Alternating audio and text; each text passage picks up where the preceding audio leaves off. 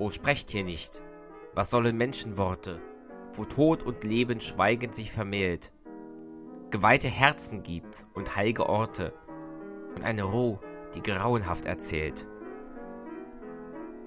Seht dies und das, betastet alle Reste und prunkt mit eurer magern Wissenschaft, ihr wichtigen, ihr tragikomischen Gäste, im Wohlgefühle froher Lebenskraft. Nur wähnt nicht, dass Natur und Tod hienieden, so klein und zahm geworden, wie ihr Sohn.